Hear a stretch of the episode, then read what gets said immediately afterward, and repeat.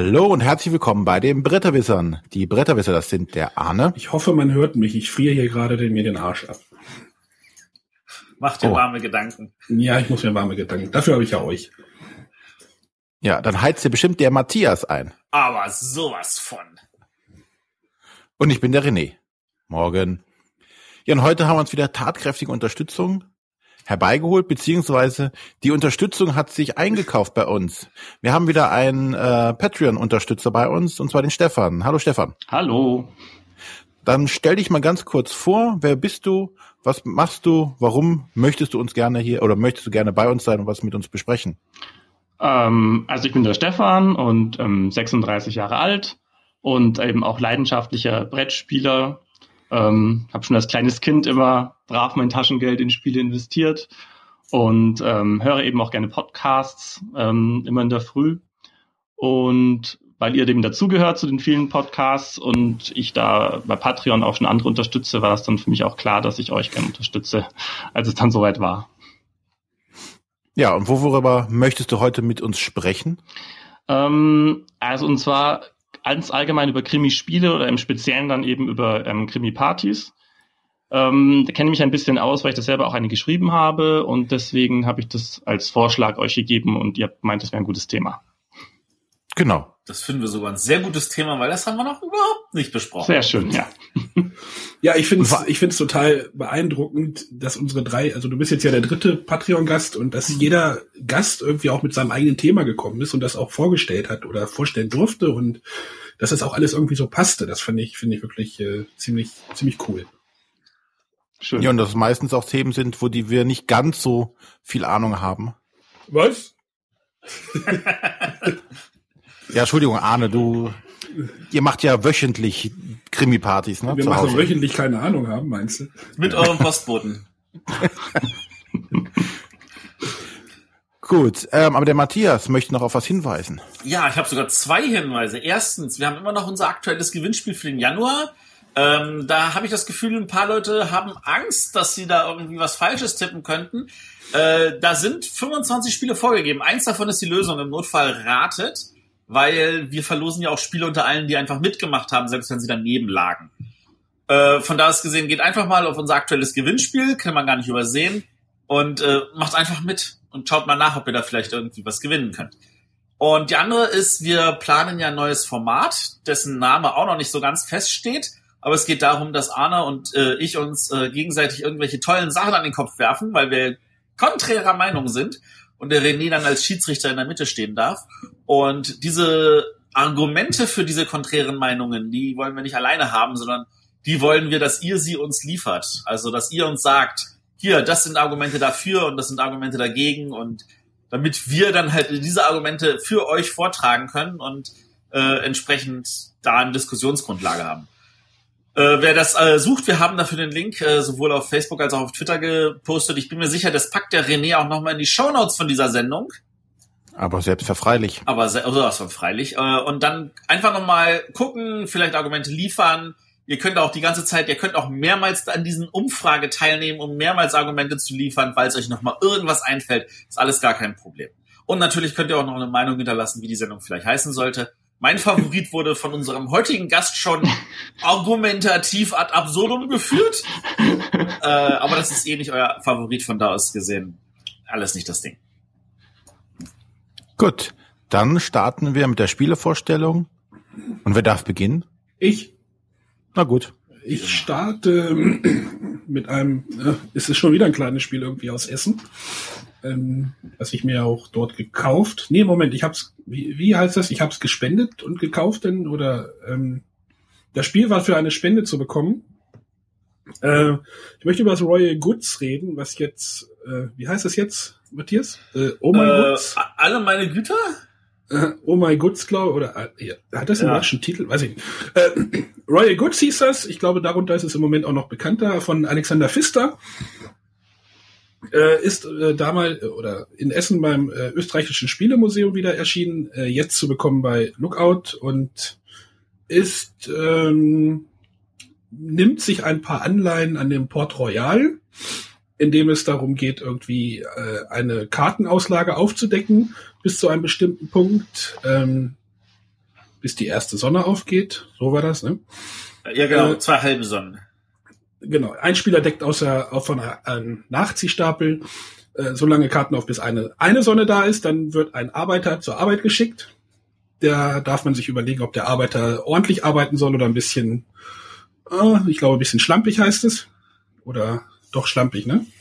Schlampig, ich glaube. Wenn man die schlampige Seite wählt, braucht man weniger Waren, um ein, um, um, damit das Gebäude produziert. Äh, gibt dann aber auch weniger, also es kann einfacher sein, man hat aber auch weniger Output denn. Und äh, wenn das, wenn jeder seinen Arbeiter irgendwie eingesetzt hat, dann wird eine zweite Kartenreihe aufgedeckt, ähm, bis wieder eine Sonne auftaucht, bis eine halbe Sonne auftaucht. Zwei und dann äh, können dann Gebäude produzieren, mh, äh, Waren umgewandelt werden, Gebäude gekauft werden. Ja, es ist also das ist jetzt so der ganz grobe Spielablauf. Ich möchte da jetzt nicht so weit, so ganz ins äh, Tiefe einsteigen.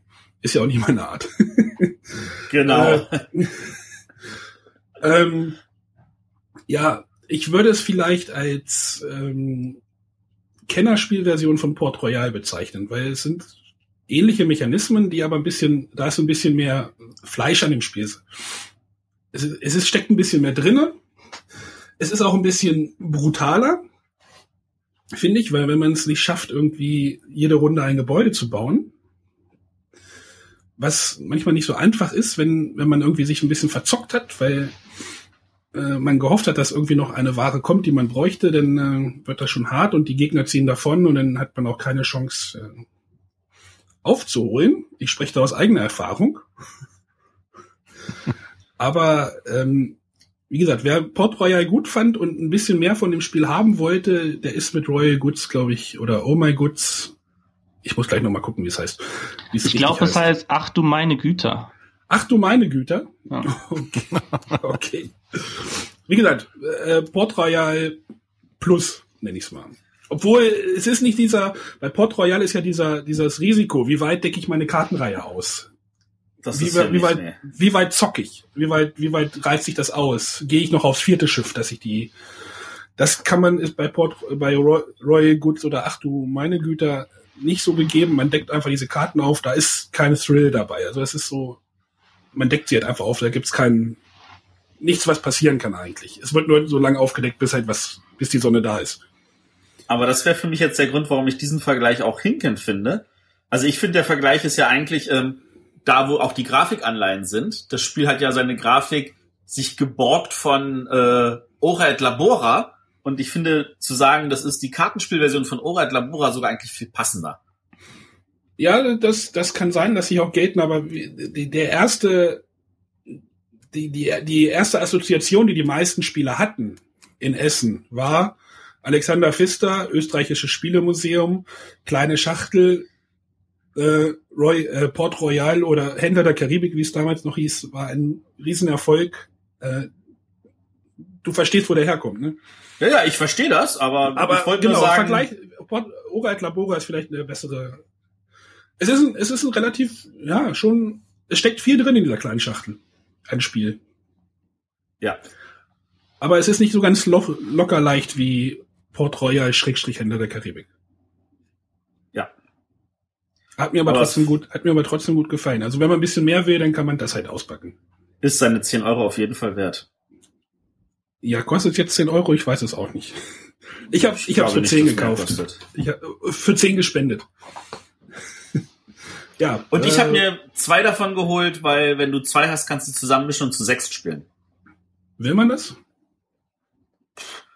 Also da man ja, da ja jede Runde jeder dran ist, ja. deckt halt nur ein anderer auf, was Schnuppe ist, ja, warum nicht? Okay. Äh, Royal Goods, ach du meine Güter, Alexander Pfister, Lookout-Spiele wahrscheinlich am einfachsten jetzt zu bekommen. Genau. Sehr schön. Dann darf jetzt unser Gast sein Spiel vorstellen. Ja, und ich wollte gerne ähm, Bang das Duell vorstellen. Das ist die ähm, Zwei-Spieler-Variante vom ähm, Kartenspiel Bang. Und äh, so von den Regeln her ist es so, dass eben der Sheriff ist der erste Spieler gegen den Banditen als zweiten Spieler spielt.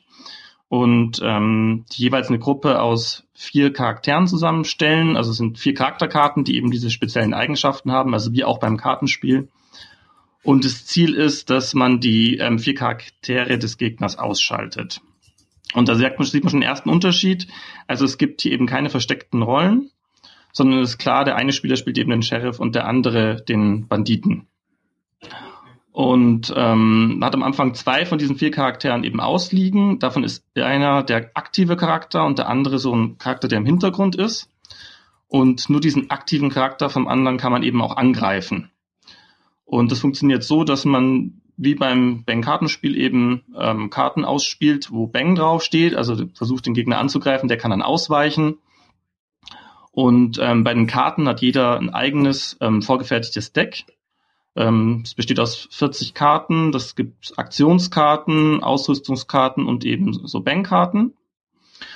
Und ähm, die unterscheiden sich auch ein bisschen, die Decks. Also äh, der Bandit, der hat eher so eine Schlange oder Dynamit oder da kann man eben Karten stehlen und der Sheriff hat zum Beispiel eine Bank, wo er halt dann eine Karte extra ziehen kann oder extra Waffen. Und ähm, das Spiel hat mir gut gefallen. Also ähm, da gibt's eben ganz schöne Kombis, die man so, so machen kann. Also der Kartenmechanismus vom Bang, der ist ganz gut übertragen worden und ich fand auch dieses Bang-Gefühl kam ganz gut rüber. Aber ist das Bang-Gefühl nicht der, dass, dass man halt nicht weiß, wer welche Rolle ist? Das wollte ich gerade sagen. Das ist das größte Manko des Spiels nämlich. Also dieser Mechanismus, der Kartenmechanismus, der ist eben wirklich gut übertragen, aber gerade diese versteckten Rollen, die gehen mir halt schon sehr ab. Und ich finde, die hätte man irgendwie integrieren können, indem man halt sagt, okay, man hat so Charaktere vor sich ausliegen, aber der Sheriff hat halt auch noch drei verschiedene Charaktere oder der Bandit hat halt noch den Gesetzeslosen dabei oder irgendwie sowas. Und ich fand auch, dass die ähm, Deckzusammenstellung, also es gibt kein Deckbuilding oder so, also man spielt immer mit dem gleichen Deck. Die werden dann zwar zusammengelegt, also es gibt einen gemeinsamen Ablagestapel, aber also sehr viele Varianten hat's nicht. Und ähm, ich fand auch den Einstieg ein bisschen holprig, weil all diese verschiedenen Karten kann man nur auf bestimmte Charaktere ausspielen.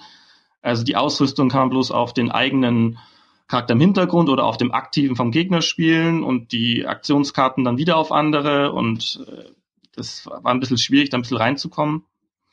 Und auch den, irgendwann war es auch klar, wer gewinnen, wer verlieren wird. Also wenn man erstmal einen Charakter hat, der nur noch zwei Lebenspunkte hat, man nur noch zwei Karten auf der Hand halten darf, dann hat man eigentlich auch keine Chance mehr wirklich. Ähm, genau, also insgesamt, wie gesagt, das Spiel hat funktioniert an sich und es hat mir auch Spaß gemacht, aber zu wenig Varianten und ich finde gerade in diesem Jahrgang jetzt, wo es eben auch Seven Wonders Duel gibt und ähm, eben Star Realms, ähm, die ich eben eher empfehlen würde dann, ähm, würde ich jetzt sagen, es ist einfach ein solider Durchschnitt. Das ist jetzt aber ein neues Spiel, ne? Also ja, ja, es ist ein neues, ist aber vom gleichen Autoren, also Emiliano Schiara heißt der, der hat eben auch das Bank-Kartenspiel gemacht. Nicht das Würfelspiel, das haben andere gemacht. Und ähm, ist noch nicht in Deutsch erschienen, sondern das ist noch im italienischen DV Giocci Verlag erschienen. Also ich habe die englische Version dann gespielt und das wird vermutlich dann dieses Jahr in Essen erscheinen bei Abacus. Okay. Ja, das war's so. Bang, das Duell. Gut. Dann äh, werde ich jetzt mal die, die, die Schachtelgröße verzehnfachen. Ja. Und ähm, ich werde zu einem Spiel kommen, also werde meiner Linie auch treu bleiben, so wie der Arne das auch gerne bleibt. Äh, und werde ich ja eigentlich XCOM The Real Board Game vorstellen. aka Galaxy Defenders. Ähm, ja, Galaxy Defender ist ein klassisches äh, Ameritrash-Spiel mit Figuren, wo wir Aliens bekämpfen sollen, also das Universum, die Galaxie verteidigen müssen. Wir selber sind ein kleiner Trupp von Spezialein äh, Spezialagenten, die also jetzt gemeinsam, also sprich kooperativ, gegen diese Aliens, die uns da äh, invasieren wollen, bekämpfen werden. Warum ist es eher XCOM oder warum hätte das Spiel auch den Namen XCOM verdient? Weil es genau das ist, was ich glaube ich viele unter dem, was jetzt als XCOM The Board Game vorhanden ist, vorgestellt haben. Es ist tatsächlich ein Miniaturenspiel, auf, wo ich auf Hexfeldern mit meiner Spezialeinheit äh, rumlaufe, die Aliens versuche zu töten oder deren ähm, ja, Teleportationsstationen kaputt zu machen. Also ich habe verschiedene Szenarien, die ich machen kann. Also am Anfang ist es relativ simpel. Man rennt halt übers Feld und versucht die Teleportationsstation kaputt zu machen, bevor äh, eine gewisse Runden äh, eine gewisse Rundenanzahl abgelaufen ist. Und nicht wie beim richtigen XCOM Boardgame, ähm, das alles mehr so ja diesen strategischen Ansatz fährt oder so taktischen Ansatz, wo das Kämpfen eigentlich nur eine kleine Komponente ist von vielen anderen. Hierbei geht's halt wirklich aufs Brett. Man würfelt, man versucht Aliens zu treffen. Man kann, ähm, wenn man Aliens tötet, sammelt man Artefakte von denen ein. Dadurch ähm, kann man während des Spiels oder während also einer laufenden Partie ähm, aus den Artefakten neue Waffen, neue Gegenstände machen. Also man verbessert sich also auch, so wie das in dem Computerspiel auch war. Also man kann äh, sich hochleveln was man auch machen muss, weil im Laufe des Szenarien, die dann nach und nach auch immer schwieriger werden, braucht man auch entsprechend Ausrüstung, um die Aliens zu besiegen. Ähm, ja, man kann in seinen Rängen aufsteigen. Jeder hat halt einen Spezialcharakter. Der, der eine ist der klassische Tank, der andere ist der Nahkämpfer, der andere ist der Fernkämpfer, der andere ist der Heiler. Also das ganz klassische Paket, was man bei solchen Spielen erwartet. Wie gesagt, die können aufsteigen, ihren Rängen, ihre Fertigkeiten verbessern, äh, neue Waffen, bessere Waffen.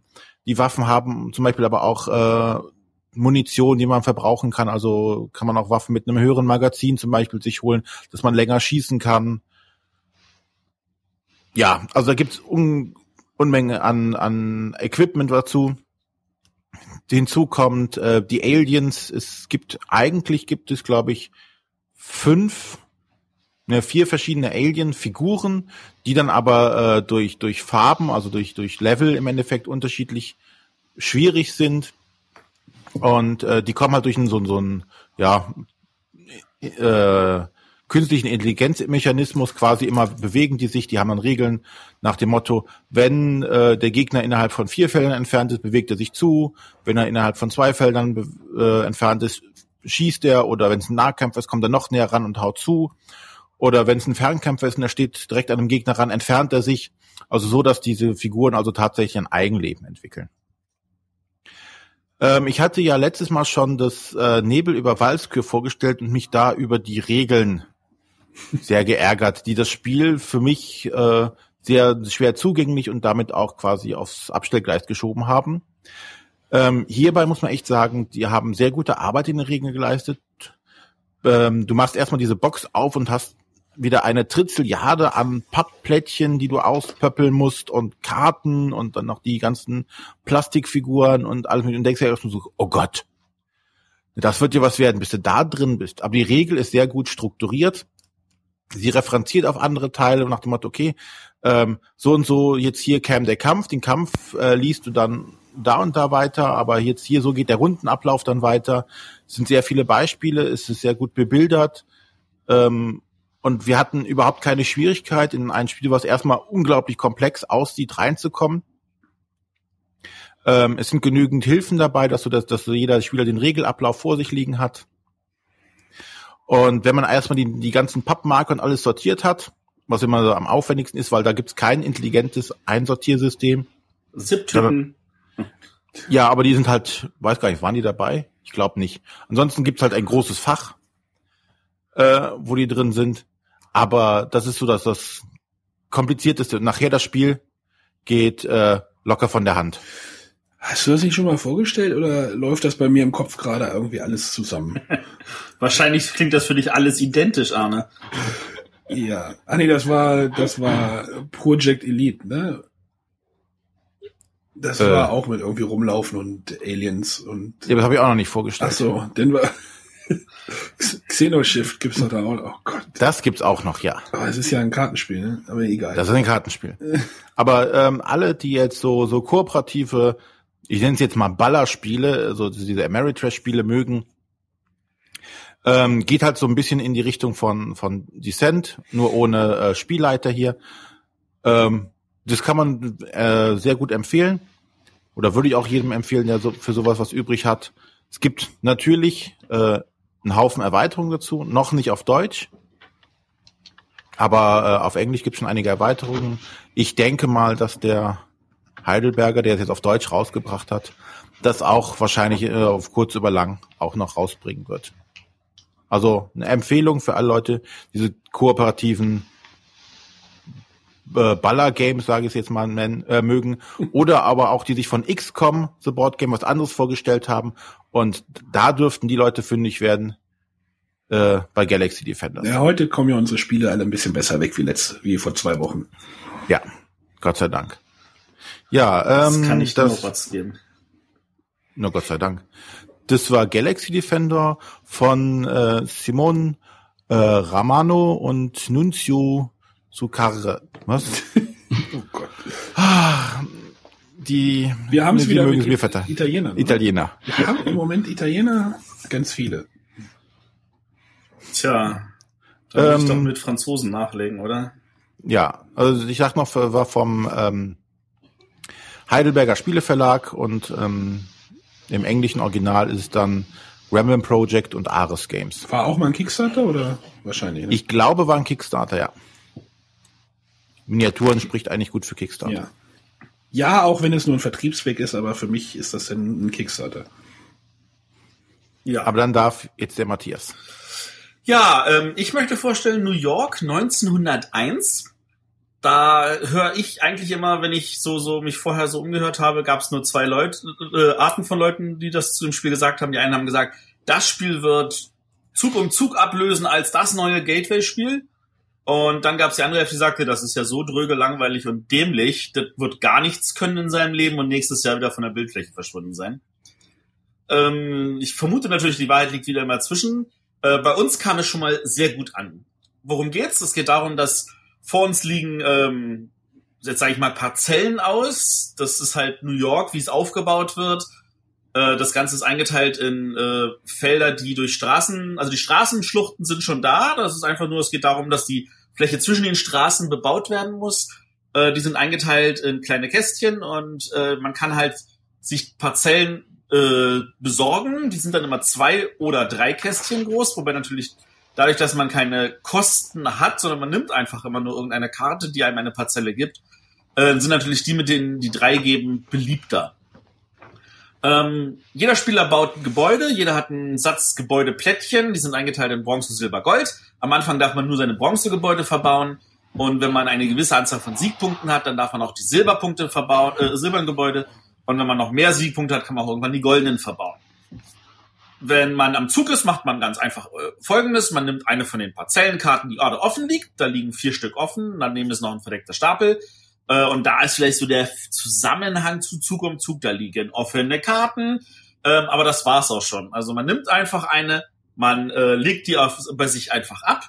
Äh, man nimmt einen von seinen Arbeitern und stellt ihn auf eine Parzelle an, weil die Karten gibt's auch wirklich nur Farbe, zwei oder Dreier. Und dann gibt's ganz viele Zweier und mehrere Dreier und man sucht sich einfach einen davon aus und legt da seinen Arbeiter hin. Und danach darf man, wenn man möchte, umsonst ähm, Parzellen bebauen. Wobei darauf zu achten ist natürlich, also man versucht natürlich mehrere Parzellen zu bekommen, weil die äh, Gebäude, die man bauen kann, die sind meistens größer als nur zwei Felder. So, die sind schon so, so manche drei, vier, acht oder ich glaube der größte ist sogar 13 Felder groß. Und dann ähm, versucht man das halt äh, so zu bauen, dass man äh, möglichst viel davon unterbekommt, weil jedes Gebäude is- gibt Siegpunkte. Äh, nun gibt's noch einen schönen Kniff, nämlich man kann im Spiel auch statt jetzt zu sagen, ich nehme eine Parzelle und baue, sagen, ähm, ich reiße ich reiße Gebäude ab und baue dafür was Neues hin. Das, da gibt's aber folgende Einschränkung. Das neue Gebaute muss höherwertig sein als das alte abgerissene. Das heißt, wenn ich Bronze abreiße, kann ich da Silber hinbauen. Wenn ich Silber abreiße, kann ich nur noch Gold hinbauen. Und Gold kann man nicht abreißen. Also man könnte schon, aber man kann halt nichts hinbauen. Das ist sehr dämlich. Das Gebäude, das man abreißt, verliert man aber keine Siegpunkte. Das heißt, man will eigentlich, also man hat Vorteile davon, dass man einfach abreißt, weil man braucht nicht mehr Parzellen, man kriegt zusätzliche Siegpunkte und so weiter. Hat alles Vorteile. Aber, und jetzt kommt nämlich das, wo ich, wo ich sage, da haben wir wieder dieses, dieses äh, Isle of Sky beziehungsweise Kingdom Builder Element. Das kann mal in dem einen Spiel gut sein und im anderen Spiel schlecht. Ähm, es liegen nämlich, äh, es, auf dem Spielplan sind fünf Straßen und davon liegen drei bei, äh, von Spielanfang an aus Und da ist es nämlich so, dass für den, der die meisten Gebäude in diesen Straßen hat, der bekommt nochmal fünf Siegpunkte extra. Also wobei jede Straße getrennt gewertet wird. Das heißt, es geht eigentlich gar nicht darum, ob ich jetzt ein bronzenes oder ein goldenes Gebäude habe. Das ist ziemlich Banane. Sondern es geht darum, dass ich möglichst viele Gebäude habe. Also kleine Gebäude sind besser als große. Dann gibt's aber auch noch eine weitere Siegpunktkarte, die ganz, ganz unterschiedliche Sachen bedarf. Und davon liegen im Spiel schon fünf bei. Und es gab, glaube ich, noch in der ähm, Spielbox gab es ja ein Goodie mit so einem zusätzlichen legendären Gebäude, wo auch noch mal drei von diesen Siegpunktkarten dabei waren. Das heißt, da kann viel Varianz sein. Im einen Gebäude geht es darum, man versucht möglichst viele, genauso viele Bronzen wie Silber wie Goldene zu haben oder man versucht möglichst viele Bronzen auf dem Spiel zu haben oder man versucht möglichst wenig zu überbauen oder man versucht möglichst viel zu überbauen. Äh, all solche Sachen. Also da gibt's wirklich die unterschiedlichsten Siegpunkte und entsprechend spielt sich das Spiel auch immer wieder anders. Und da ist es der Punkt, wo ich sage, das ist, fühlt sich an wie ein ähm, weniger offensives Kingdom Builder und äh, von da aus gehen wäre es eher das Kingdom Builder, was es ablöst, wenn man Kingdom Builder noch als cooles Spiel empfindet, wie wir tun's. Äh, und von der aus gesehen hat uns New York 1901 auch sehr gut gefallen, weil es wirklich bei jedem Spiel sich anders angefühlt hat. Ähm, dazu ist noch kurzweilig, es ist sehr familiengeeignet, also auch Arne würde seine Freude wahrscheinlich an dem Spiel haben. Und äh, also für uns eigentlich ein klares plus schönes Spiel. Immer schön, dass ich so die untere. nee, äh, du bist, du bist wirklich das Familiensegment. Das, das weißt du doch. Also ich, ich bin mir sicher, das würde auch bei dir gut ankommen. Das wirkt manchmal immer so ein bisschen abfällig. Nein, also ist aber nicht abfällig gemeint. Also ich bin mir sicher, dass der René halt damit nichts anfangen kann, weil ihm da die Counter zu pappig und nicht plastik genug sind. Familienspieler, vereinigt euch. Das genau. ist nun auch wieder nicht wahr. ich meine auch Kingdom Builder zum Beispiel. Das ist, äh, also wie gesagt, wenn dir Kingdom Builder gefällt, dann wird dir auch New York 1901 gefallen. Ähm, sehr schönes Spiel von Chenier La Salle. Entschuldigung, mein Französisch ist nicht so gut. Mit wunderschöner Grafik von Vincent Dutrois. Das ist ja momentan der gehypte äh, Grafiker. Äh, und erschienen bei Blue Orange Games in Deutschland im Vertrieb von Hutter dann sind wir damit durch, oder? Genau, dann kommen wir jetzt zur Frage der Woche. Genau, ich musste mal wieder vorhin schnell was zusammen, so mir was ausdenken. Du bist nein. nicht vorbereitet, willst du sagen? Nein, nein, nein, nein. Ich wollte ja, naja, egal. Äh, Geh doch gar nicht drauf ein. Stell einfach die Frage. Der Sebo vom Hashemitenfürst Podcast, schöne Grüße, ähm, hat uns auch mal eine Frage gestellt und äh, fragt, ob wir uns schwer beim Regelstudium tun und ob wir Tipps haben, wie es besser klappt. Ähm, ich bin dafür, dass unser Gast das zuerst beantwortet. Oh. also ich finde, dass die ähm, Spielregeln im Vergleich zu früher deutlich besser geworden sind. Aber es kann natürlich auch daran liegen, dass ich einfach trainierter bin. Aber ich finde, dass das wirklich immer besser und besser wird und ich immer weniger Schwierigkeiten habe, eigentlich Spielregeln aufzufassen. Also im Normalfall kann ich, wenn ich lese, schon irgendwie im Kopf so umsetzen und kann mir dann schon denken, ah, okay, so und so muss es gemeint sein und so und so ist es dann. Und also ich finde, dass das gerade im Vergleich zu früher deutlich besser geworden ist, die Regeln. Okay. Also wenn du aber schon sagst, so könnte das gemeint sein, klingt das ja so danach, als wäre es dann trotzdem noch nicht gut genug. Ja, klar, das stimmt. Aber man, man hat ja auch schon ein bisschen Erfahrung und kann sich dann denken, ja, okay, das kann man zwar so oder so verstehen, aber es kann, macht nur so Sinn. Also, äh, wenn das mal wirklich ja. irgendwie man hat schon mal ein Spiel gespielt, ne? Genau. Und, aber ich verstehe, dass andere Probleme drin haben. Also ich habe zum Beispiel Camel Up ähm, jemanden empfohlen ähm, in der Arbeit, der sonst eben nicht spielt und hat mir nachgesagt, aber die Regeln wären ja sowas von schlecht gewesen. Und ich habe mir dann überlegt, hä, aber ich fand die total gut verständlich. Also vielleicht bin ich da jetzt auch schon ein bisschen zu gefärbt. Also ja, es kann sein. Ähm, ich hatte jetzt letzte Woche den, den Mario vom Klickenabend hier bei mir zu Besuch und äh, wir wollten irgendwie Tumult Royal spielen. Oder er wollte spielen. Das hatte ich ja auch schon mal vorgestellt und ich habe gesagt, hier, versuchen wir es mal mit der App. Es gibt ja diese, diese App und äh, es dauert zwar ein bisschen länger, hatte ich das Gefühl, als wenn ich es jetzt erklärt hätte, aber diese App äh, hat beim Regelstudium extrem gut geholfen, weil es die Regeln sehr gut rübergebracht hat. Also das, das war schon mal ein interessanter Weg. Und bei mir ist es ja meistens äh, so eine Kombination aus Lesen und ich schaue, suche mir noch mal ein Video irgendwo im Internet vorher. Ja, die Videos sind mittlerweile echt eine große Hilfe geworden. Vor allem, wenn du mal so den Spielfluss sehen möchtest genau. im Vorfeld, ist das schon ganz schön. Ähm, wobei auch sagen muss, dass im Großen und Ganzen ich auch denke, dass die zum einen die, die Regeln besser werden, Ausnahmen, siehe letztes Mal hier, äh, davon abgesehen. Und äh, klar, wir werden jetzt auch immer erfahrener, in was Spielregeln anbelangt. Aber umso erschreckender ist es auch, äh, wenn du sagst, dass, dass bei Leuten dann die Regel von Camel Up zu, zu kompliziert ist, dann möchte ich gar nicht wissen, was bei unbedarfteren Spielern so Regeln, die kaputt sind, einfach mhm, mhm. verursachen. Ne, bei etwas komplexeren Spielen, wo dann die Regel einfach die, oder die Regelerklärung einfach so grottig ist, die haben ja dann gar keine Lust mehr, irgendwas Komplexeres anzufassen. Ja. Matthias, der Regelschreiber. Ich hasse Regelschreiben. Also ich habe das halt gemerkt, dass äh, ich erinnere mich noch, wie ich die Regel damals schreiben durfte für Madeira. Und ich glaube, wieder. wir haben drei Monate dran gesessen, damit wir überhaupt halbwegs zu glücklich damit waren, was rausgekommen ist. Und ich bin der Meinung, das ist immer noch nicht wirklich perfekt geworden. Aber es ist echt, echt, echt schwer, gute Regeln zu schreiben.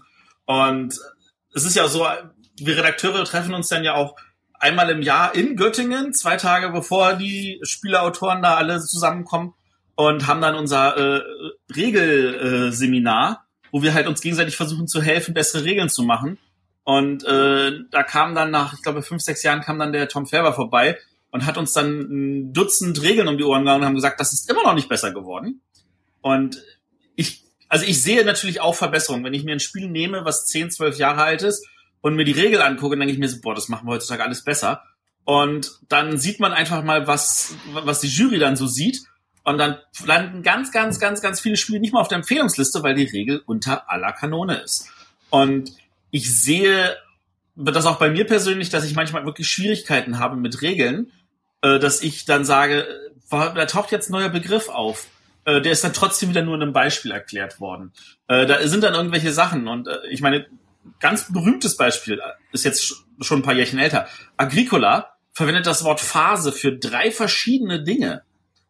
Und all solche Sachen. Und da tue ich mich persönlich auch immer noch schwer persönliches Highlight in den letzten Jahren war ähm, Pathfinder, wo ich auch hier in der Sendung ein bisschen über die Regeln abgeschimpft habe, die ja nun wirklich, wirklich, wirklich schlecht sind. Aber da, dieser, da sind auch das Originalregeln wirklich, wirklich, wirklich schlecht. Ähm, und ich glaube, dass den besten Tipp, den wir haben können, ist wirklich zu sagen, man schaut sich ein Video an. Also zu sagen, ich komme mit den Regeln nicht zurecht, schaut euch ein Erklärvideo an. Der Martin, finde ich, den haben wir auch vor ein paar Sendungen gehabt, der macht wirklich schöne Regelerklärungen. Da kann ja sogar ich das nachvollziehen. Äh, wer sich keine Angst hat vor, vor ähm, Englisch, der kann Watch It Played äh, sich angucken. Der in erster Linie weniger Rezensionen liefert, sondern wirklich so, ich erkläre euch, wie man ein Spiel spielt. Und all solche Sachen. Und das ist, das, das ist dann schon wirklich hilfreich. Also das wäre so die Empfehlung, die ich da an der Stelle hätte. Sonst muss man natürlich auch hoffen, dass die, die das Regel, äh, die Regeln in den Spielen äh, im Video erklären, sie auch richtig gerade zu dem Moment erklären. ja, man sollte sich kein Radiovideo angucken. Ja, also es ist ja, es, die Leute können es ja trotzdem auch falsch machen. Ne? Sie können die Regel ja trotzdem falsch interpretiert oder gelesen haben. Ja.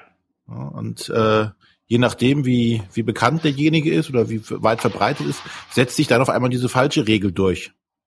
Und wenn dann, wenn man dann dazu gehört, dass man auch Kommentare unter YouTube-Videos lese ich erst gar nicht, wo dann vielleicht drin steht, dass es ein Fehler war, ist natürlich doof. Ja, aber ich denke, da haben wir dem Sebo die Frage beantwortet und kommen jetzt zu unserem Hauptthema, den Krimispielen. Ja. Dann ja darf der Stefan mal loslegen hier. Genau, was sind denn Krimispiele?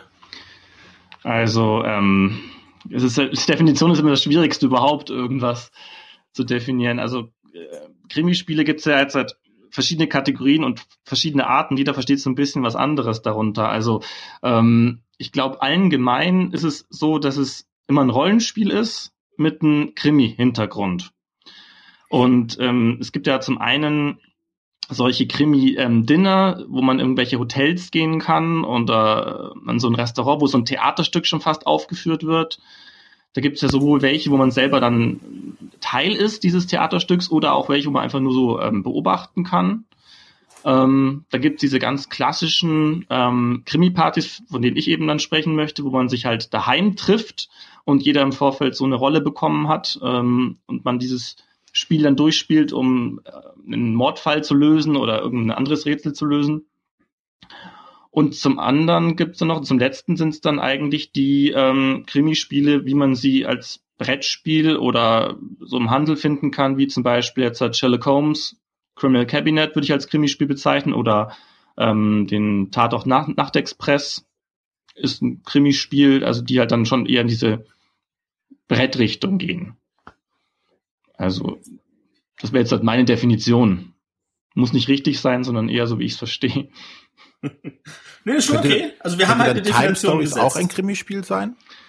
Es könnte eins sein, wenn ein entsprechendes Szenario kommen würde. Also ich finde noch nicht. Also ist das ein Krimi? Ich meine, würde das, wenn es jetzt ein Roman wäre, Krimi draußen draufstehen? Ich glaube nicht. Also wenn man sich Nervenheilanstalt mal anguckt. Dann, Eher Thriller. Ja, oder Roman. ähm, Moment, ich möchte da kurz nochmal einhaken. Ist das denn äh, an das Thema denn wirklich so, also ein Thema Time Stories, weil du ja sagtest, wenn das Thema jetzt ein anderes wäre, was, was wäre denn da ein richtiges Thema drauf? Wenn sie da jetzt irgendwie, keine Ahnung, sie reisen jetzt irgendwie zum Orient Express oder sowas und dann. Genau. Mhm. Wäre das denn ein Krimi? Also, so, wenn da jemand umgebracht wurde, man muss rausfinden, wer es gewesen ist. Ich finde, dann ist es für mich ein Krimi. Also, mir geht es vor allem um dieses Who did it? Also, dieses. Ah, okay. Mhm. Das Deduktive. Genau. Mhm. Ich denke ja, mal, wart einfach, wart einfach mal ein paar Szenarien. Ich glaube, da ist bestimmt was unterwegs. Also könnte ich mir jetzt halt auch vorstellen, dass man so sagt, wie Orient Express oder sowas, das äh, oder Who Did It ist ja, ich weiß nicht, dieser Marcy-Fall, was da passiert, ist glaube ich auch eher ein bisschen blutiger und äh, Nee, das ist das ist einfach nur eine Rettungsaktion. Ja. Okay. Geht schon in diese Richtung, aber nee. Nichts spoilern jetzt, aber ähm, Okay. Also ich, also ich, ich würde sagen, also für mich geht's, wenn ich an Krimispiele denke, tatsächlich um diese Krimi-Dinner, und zwar jetzt nicht die, wo man in irgendein Restaurant geht und als Theaterstück irgendwas vorgeführt kriegt, selbst wenn man als Gast mit in die, die Geschichte eingeflossen werden kann, sondern es geht tatsächlich für mich eher um die, die wo man sich zu Hause trifft, äh, wo man dann vielleicht auch gemeinsam Essen macht. Dann gibt es Leute, die darauf Wert legen, dass man sich auch entsprechend kleidet ähm, und dass man dann halt gemeinsam rausfindet, okay, einer von uns fünf, sechs, sieben, acht Leuten ist der Schuldige und wir müssen jetzt untereinander rauskriegen, wer das ist. Also so das ist so das, was für mich so das klassische Krimi-Spiel ist. Mhm. Was ich auch noch ähm, als Krimispiel kenne, sind diese, diese Stadtkrimis, wo du quasi so eine Stadtrallye machen musst. Wo du äh, Mr. X in Original oder? Nee, du triffst dich äh, mit dem Veranstalter dieses Krimis äh, an einem gewissen Ort und der gibt dir dann Informationen, der und der wurde umgebracht oder sonstiges. Und du läufst dann in Teams, entweder in, in Zweier oder in größeren Grüppchen los. Und du hast halt verschiedene Orte innerhalb der Stadt. Zum Beispiel, wir haben das in Köln gemacht. Da musst du zu einem Hotel laufen, du musst zu einer Gaststätte laufen. Und dort triffst du dann Leute, mit denen musst du sprechen. Das sind dann äh, Schauspieler entsprechend. Die geben dir weitere Informationen. Du musst die ausquetschen oder sonstiges. Und äh, nach so einem Nachmittag triffst du dich halt wieder irgendwo äh, und musst dann deine äh, Lösung quasi präsentieren und sagen, okay, wir vermuten, der und der war der Täter. Und einer dieser Schauspieler, die du auf dem Weg getroffen hast, ist dann tatsächlich auch der Täter. Okay. Das halt auch mit Bewegen an frischer Luft und sowas. so ist Matthias fremd. nee, äh, ich finde das total spannend. Also ich, ich kenne das halt auch so als, als Schnitzeljagd, aber da mussten wir dann nie irgendeinen Täter rauskriegen, sondern da mussten wir irgendwelche anderen Sachen rauskriegen. Aber so, so als, als Live-Schnitzeljagd finde ich natürlich auch total spannend. Da hätte ich auch wieder Lust drauf. Ja, das war also das, was wir bei mitgemacht haben, war echt total gut, weil das wirklich Schauspieler äh, waren, die dann da ihre Rolle auch wirklich gespielt haben. Ne? Und die saßen halt irgendwo in der Öffentlichkeit rum. Und äh, du musst erstmal identifizieren, wer ist jetzt derjenige überhaupt? Und dann war zum Beispiel einer war, hat so einen Penner gespielt. Und oh, der hat den so so geil gespielt, der hat, du hast wirklich gedacht, das ist irgendein so Obdachloser und der hat dich dann nach Zigaretten angeschnort und hatte dann so eine Flasche Korn dabei und der hat auch tatsächlich so gestunken, als er da Monat auf der Straße gelebt. Also es war richtig gut. Da muss man sich aber auch drauf einlassen können, oder? Ja.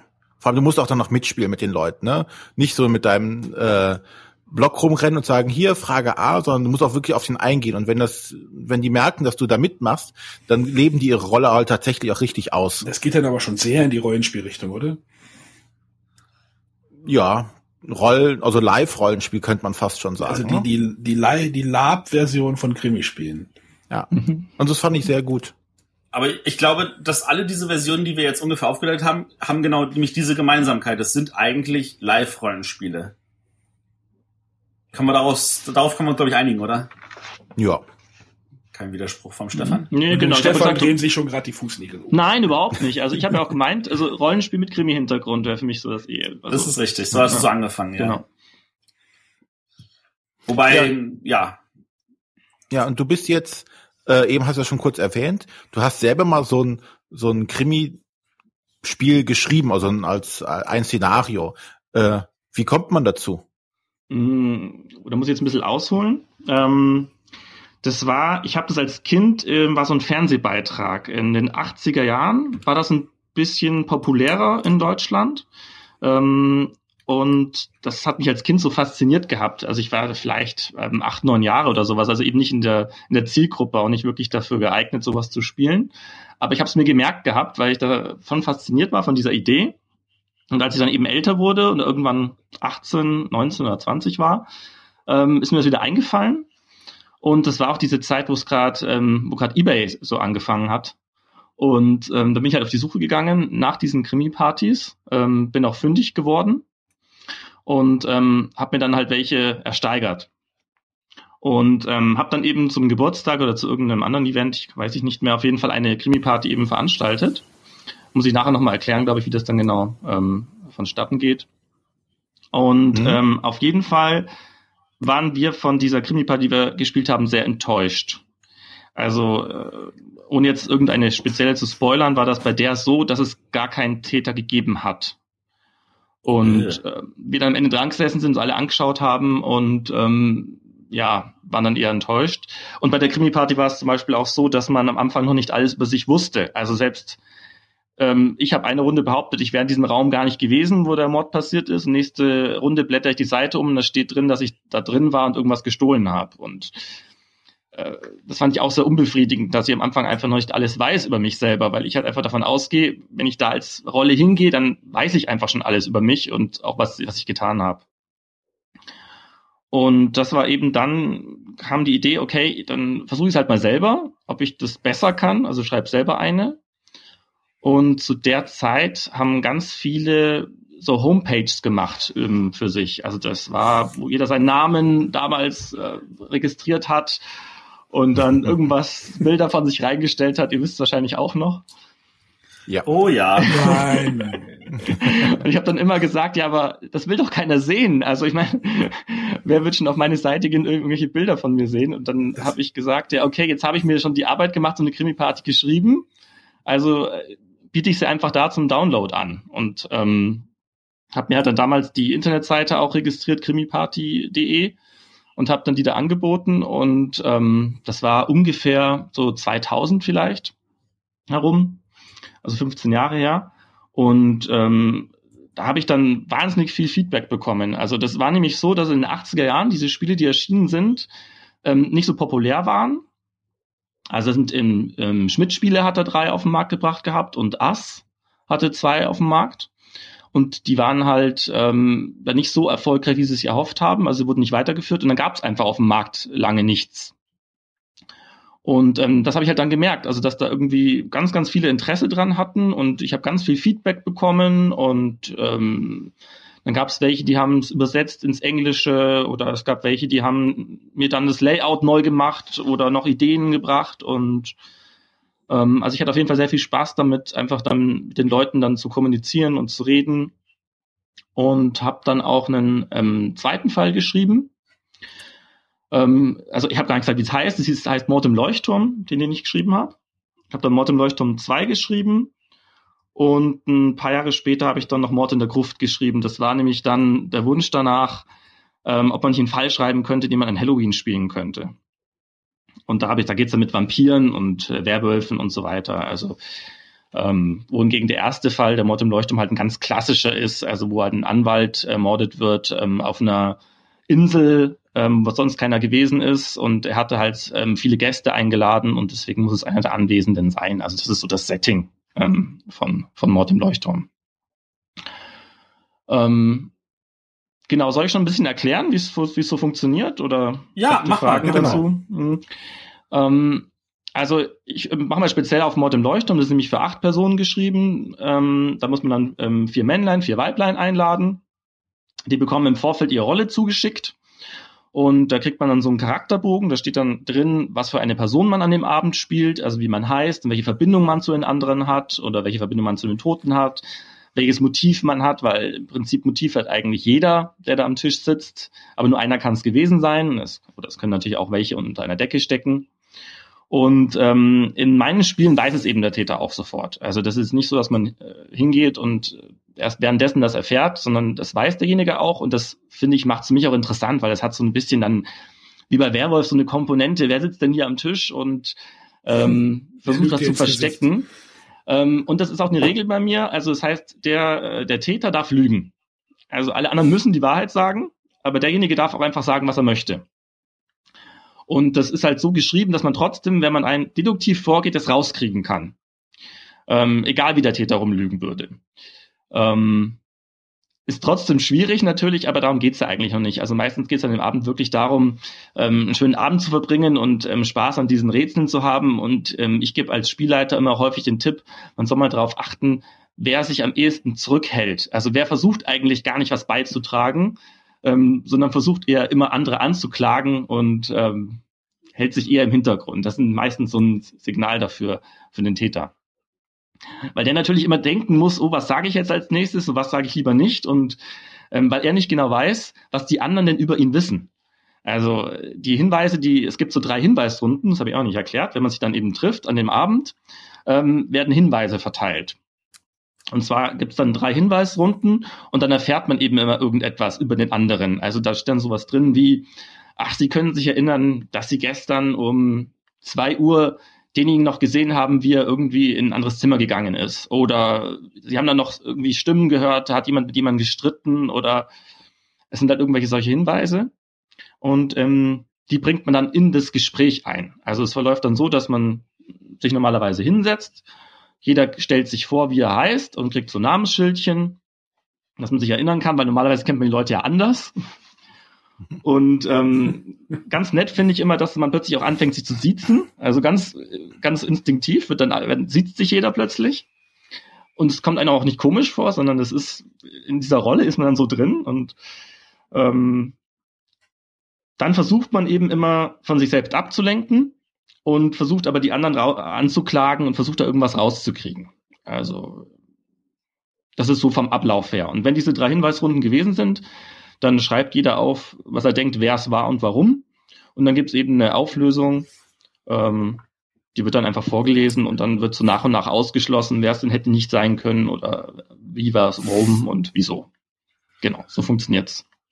Ähm, also die erste Frage, die sich mir stellt, die, es gibt ja nun etliche davon, die sind ja auch, da steht dann so fünf bis acht Personen. Mhm. Nun muss man ja, wenn man die Rollen macht, muss man dann ja darauf achten, dass man das so verteilt, dass man sagt, also der Täter muss natürlich auf jeden Fall dabei sein mhm. und folgende Personen können alle dabei sein. Und da du ja schreibst, du hast ein Verhältnis zu folgenden Personen, jetzt ist man zum Beispiel zu sechs und weiß, äh, die beiden sind ja gar nicht dabei, das können also auch keine Täter sein. Äh, wie, wie kann man das umgehen? Wie, wie, wie verhindert man, dass da irgendwelche Spoiler in dem Sinne schon vorne weg sind? Ja, also das ist eine große Herausforderung und die habe hab ich mir noch nicht gestellt bisher, weil ich wirklich immer nur geschrieben habe für eine festgefertigte Personenzahl. Aus genau den Gründen, die du geschrieben hast. Und bei den anderen Krimi-Partys, die ich jetzt kenne, also es kann sein, dass es was anderes gibt, aber das ist einfach immer nur so gelöst, dass man halt einfach einen Detektiv noch mit einführt, der dann es nicht sein kann, der wirklich reinweg da ist, um irgendwas rauszukriegen oder ein Polizeiinspektor oder irgendwie sowas. Also es sind Rollen, von denen man weiß, die können es nicht sein. Funktioniert anscheinend auch, hatte ich aber noch nie. Ähm, und es gibt ähm, eine Reihe, da weiß ich, da hat man einfach dann Rollen weggelassen. Also da wird dann immer gesagt, okay, das sind die sechs Rollen, die braucht man auf jeden Fall und die kann man hinzufügen und dann muss man diese Hinweise hinzufügen. Aber der Spielleiter weiß dann natürlich im Vorfeld, ähm, welche Rollen extra sind. Ähm, das kenne ich, das war von ähm, Schaurat und Lorenz hatten die so eine Reihe auch in den 80ern. Die haben das so gemacht. Aber ansonsten, nee, es gibt halt mehrere Versionen. Also ich habe für den Mord im Leuchtturm habe ich eine zweite Version geschrieben, weil ich mal gefragt wurde. Das habe ich dann für fünf Frauen und drei Männer umgeschrieben. Das heißt, ich habe eine Rolle geändert und habe einfach aus, einem, aus, einer, ähm, aus einem Mann eine Frau gemacht. das funktioniert. Wenn das mal so einfach immer wäre. Ja, ja. also manchmal muss man auch andere Geschlechter spielen. Also ich, das habe ich schon auch erlebt, dass manche dann etwas anderes, aber das finde ich halt nicht so. Ich finde es nicht so. Ja, es kann ja auch reizvoll sein. Ja, also manche Also mögen für, das. für den Spielenden. Ja, klar, man, man muss es halt wollen oder können oder ja, es irgendwie auch ausfüllen können.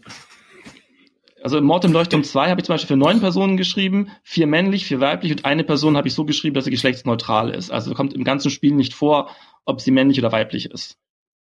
Dass man das ein bisschen umgehen kann, dass man sozusagen einen ein bisschen steuern kann. Zumindest. Nice. Ähm, du hast jetzt gerade er erwähnt, also das, was schon damals passiert ist. Äh, kannst du noch ein bisschen vielleicht auf die, die Geschichte eingehen? Ich finde ja immer so, so geschichtliche Aspekte sind, finde ich auch immer ganz wichtig. Also du hast ja schon erzählt, also in den, in den 80ern war das äh, irgendwie äh, ein spannendes Thema.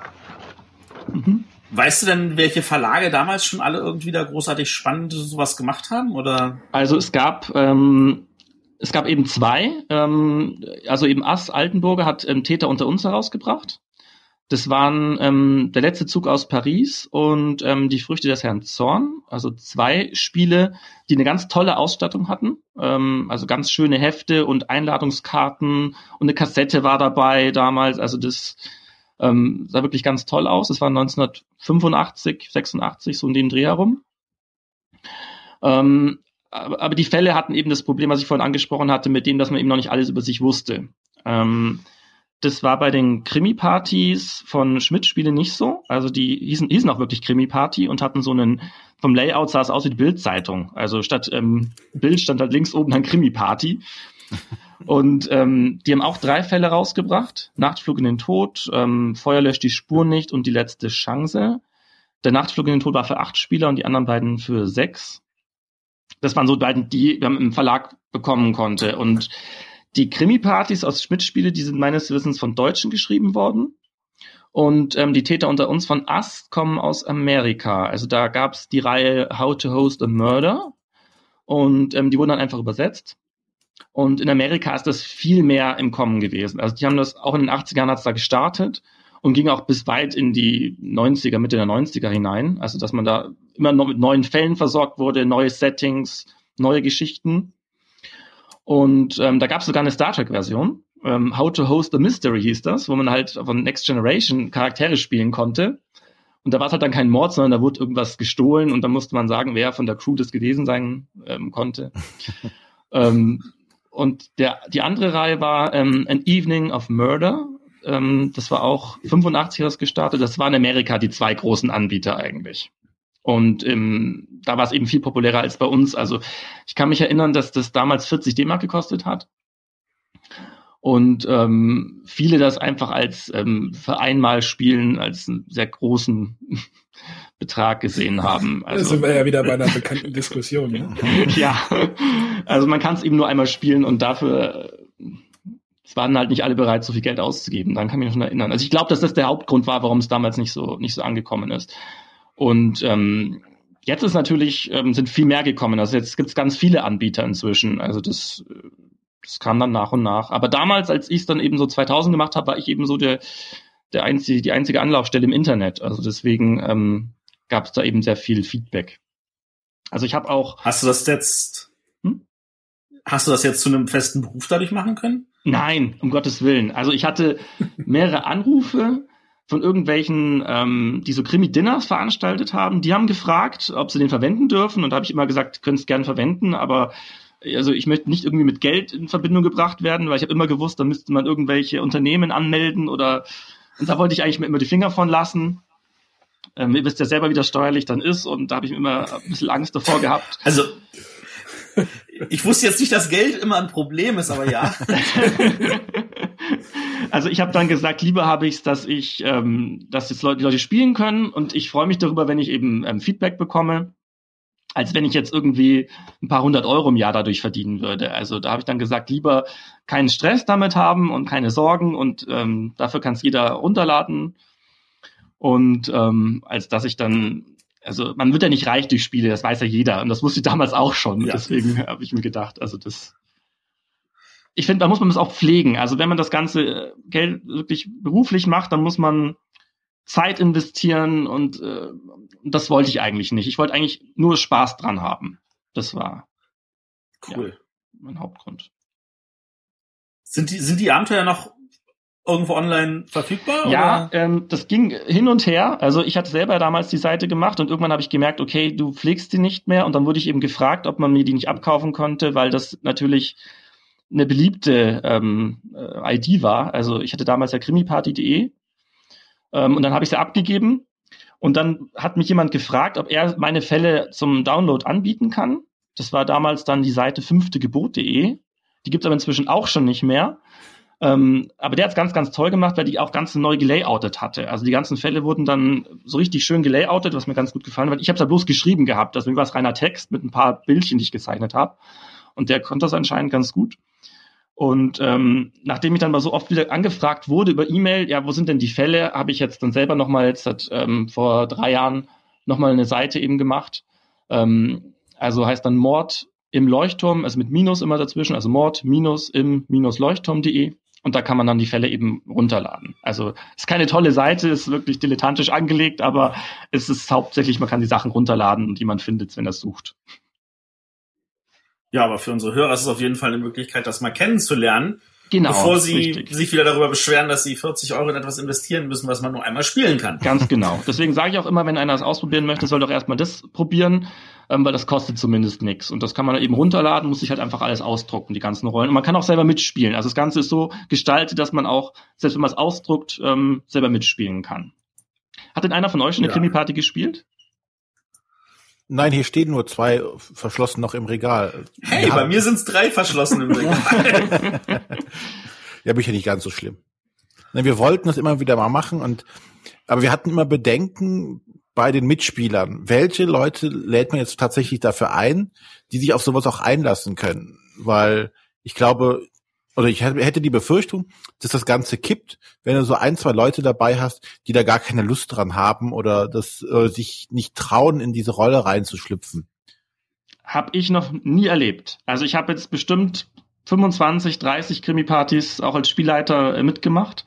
Und man sieht schon Leute, die sich unwohl fühlen, das gibt es schon, aber dass es wirklich deswegen schief geht, habe ich noch nicht erlebt. Also das mhm. ähm, was eher ein Problem ist, welche Freunde du einlädst, weil es gibt dann schon die ähm, Leute, die halt dann sagen, was habt ihr gemacht und ich war da nicht eingeladen. Also das kann, glaube ich, eher ein Problem sein und ähm, oder auch zum Beispiel einen Termin zu finden.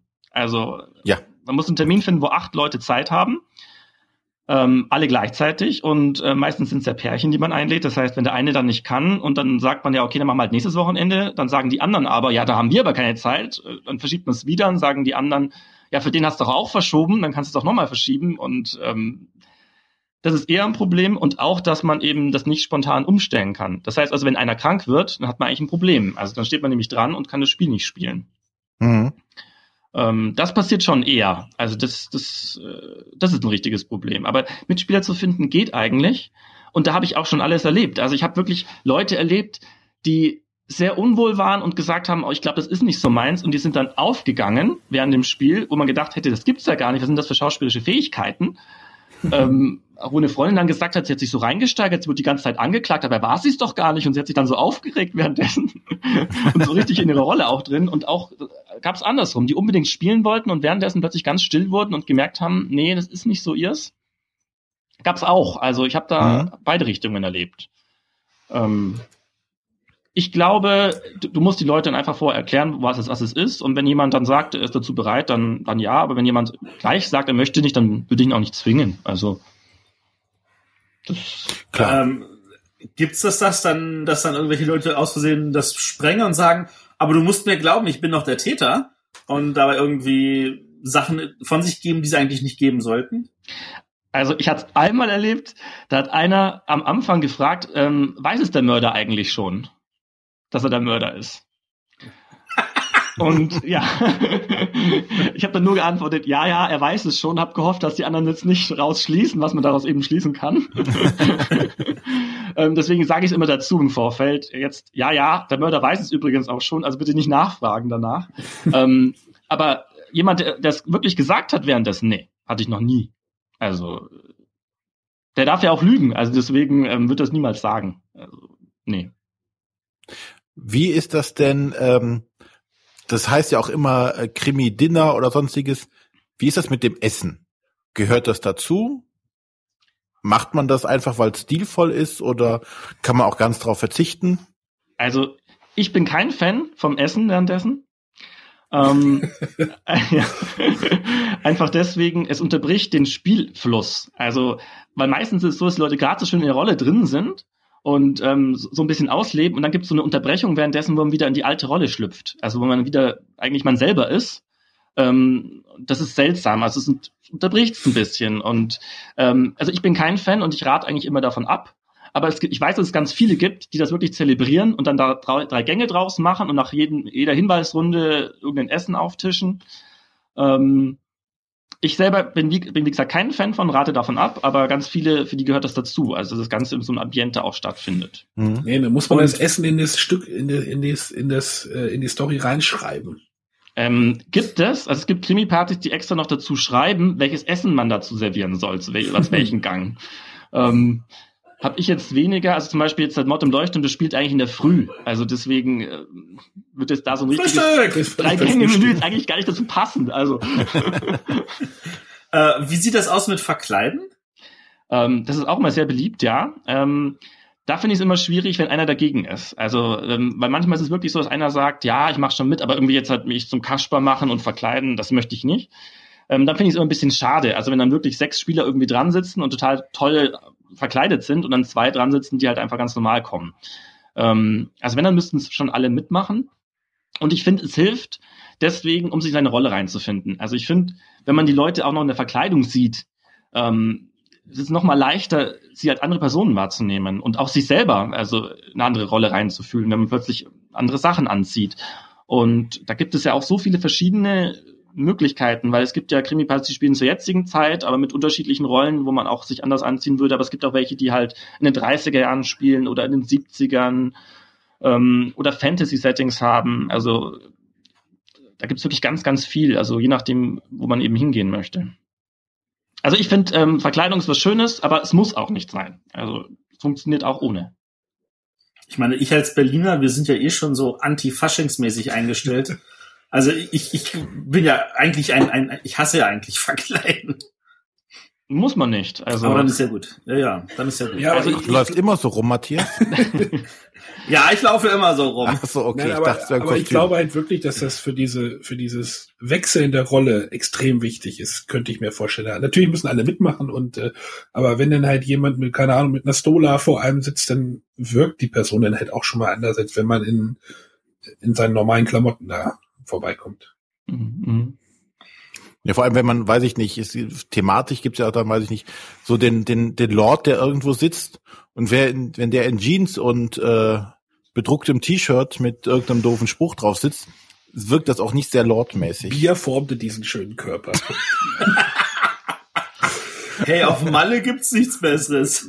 Ja. Also es gibt, man kann es ja auch gemäßigt betreiben. Also ich, ich sage immer, der Mord in Leuchtturm spielt auf einer Insel und da ist zum Beispiel ein Arzt dabei und der muss nicht einen Arztkittel dann tragen, gerade, weil es ist ja schließlich irgendwie auf der Insel und der ist am Urlaub. Also kann er das zwar machen für seine Rolle, aber man muss nicht. Also man kann auch sagen, ich dachte, okay. Ärzte laufen, laufen auch im Urlaub. Nee, Eben laufen immer mit Arztkittel herum. Also ähm, Trotzdem ist natürlich so, dass man jetzt, wenn es ein Anwalt spielt, man sich anders kleiden würde wahrscheinlich als in der Freizeit jetzt. Also das und ich glaube auch nicht, dass es so viel jetzt Verkleidung für dich wäre.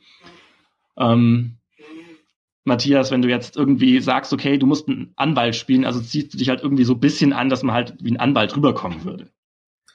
Mit einem Sakko zum Beispiel. Genau. Sowas hast du doch bestimmt. Na, was klar. Ich Und eine Hose. Ach, verdammt, da hört schon wieder auf. Ich höre meine Frau gerade lachen, wenn sich die Folge anhört. Der Anwalt ohne Hose.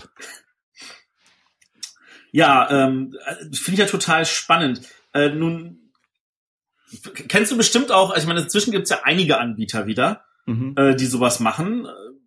Äh, wie sieht denn das äh, da aus? Kennst du deren Fälle? Weißt du, ob die gut sind, ob du da auch irgendwas empfehlen könntest? Also ich selber habe ähm, eigentlich nach mir die ganzen, die rausgekommen sind, sehr wenig gespielt. Also ich kenne die natürlich alle, so zumindest ähm, vom Namen her, und ich weiß auch so, was bei denen so ganz gut ist.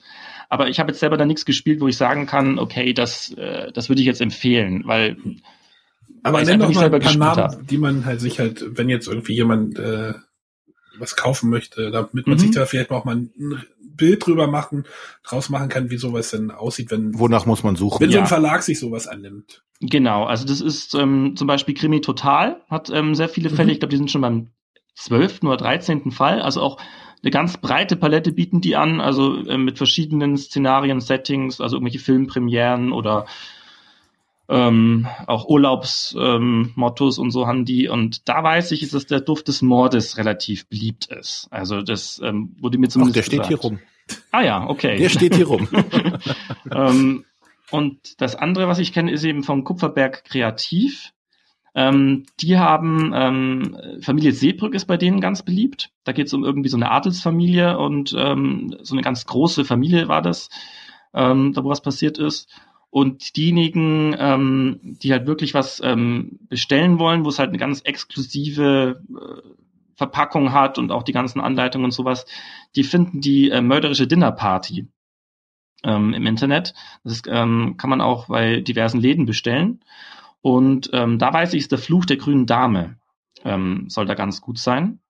Ähm, wobei ich da sagen muss, dass bei denen ähm, weiß es der Mörder am Anfang eben nicht, sondern erfährt es auch erst währenddessen während des Spiels, was ich ja immer nicht so nicht so gut finde. Also Vorteil ist natürlich immer, er kann es nicht verplappern, klar.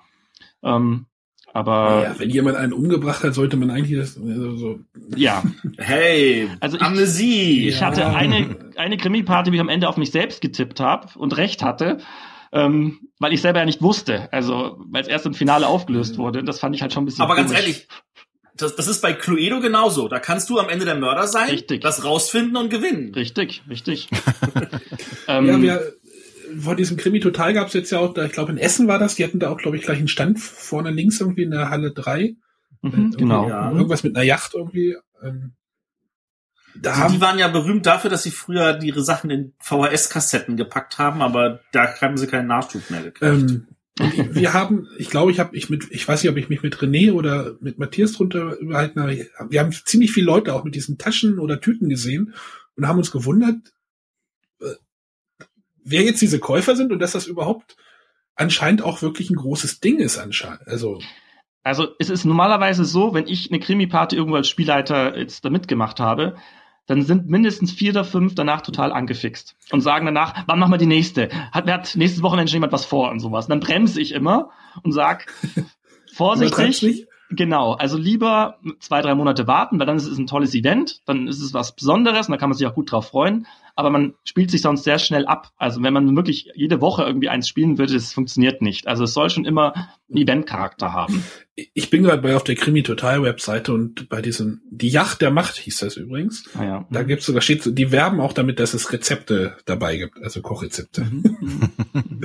Weil das irgendwie auf, ähm, auf, auf einer Geburtstagsfeier dann irgendwie wohl irgendwie spielt, wo es dann halt auch Essen gibt. Vielleicht ist halt sowas auch gewünscht, dass man sich denn in so einem Essensrahmen trifft. Die, die Frage, die sich mir jetzt gerade im Kopf stellt, ist, wie testet man sowas? Oh ja, das ist eine gute Frage. ähm, oder erstmal, wie schreibt man sowas? Weil das ist nämlich auch sehr schwierig.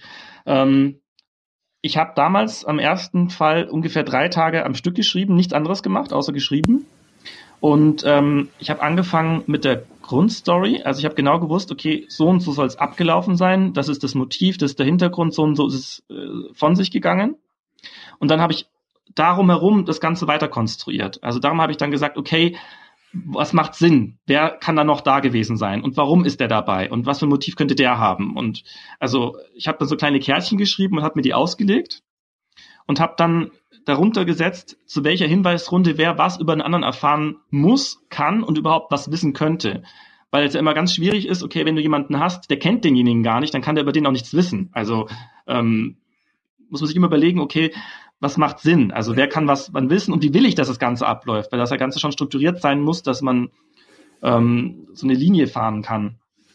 Ähm, und dann, ähm, was war die Frage mit dem Wie man das testet. Ach, wie man das dann testet, genau. Und dann, hab, wenn ich das überlegt habe, dann äh, lädt man sich die Leute dazu ein und, funkt, und guckt, ob es funktioniert. Also ob man das, was man sich gedacht hat, auch wirklich dann so, so abläuft. Und ich vermute, ich habe immer zwei bis drei Testrunden gebraucht. Also ich habe es immer zwei bis dreimal im, im Freundeskreis dann ausprobiert, bis ich wirklich sagen konnte, okay, jetzt habe ich auch die Gewissheit, das ist, das ist nicht kaputt. Also das funktioniert so, wie es funktionieren soll. Das ist aber relativ wenig Testen im Vergleich zu so einem Brettspiel, wo man doch ein paar hundert Testrunden ransetzt. Klar, aber es geht natürlich nicht anders, weil irgendwas mein Freundeskreis auch ausgeschöpft. also ähm, öffentlicher Playtest-Aufruf für Essen nächstes Jahr. hast, du, hast du dich denn auch, hast du dich denn auch mal irgendwie mit anderen Autoren auch irgendwie mal ausgetauscht, also Richtung Krimi-Autoren halt ohne Spiel oder oder Ziehst du da irgendwo Inspirationen raus? Also ich habe ähm, durch viel durch Krimi lesen kommt man auf irgendwelche ja, Ideen. Oder, oder, oder genau, guckst du dir einen Tatort an und denkst, ah ja, so könnte ja. man. Genau, so kommt man eigentlich drauf. Da kommt man auf irgendeine Idee und sagt dann, ach, eigentlich wäre es viel besser gewesen, wäre so und so und so gewesen. Und dann hätte man das und das machen können und dann geht das und das und ach, das ist eigentlich eine gute Geschichte, da könnte man eigentlich was draus machen. Ja, ähm, also, also, da ziehst so du Inspirationen raus, ja. Ja.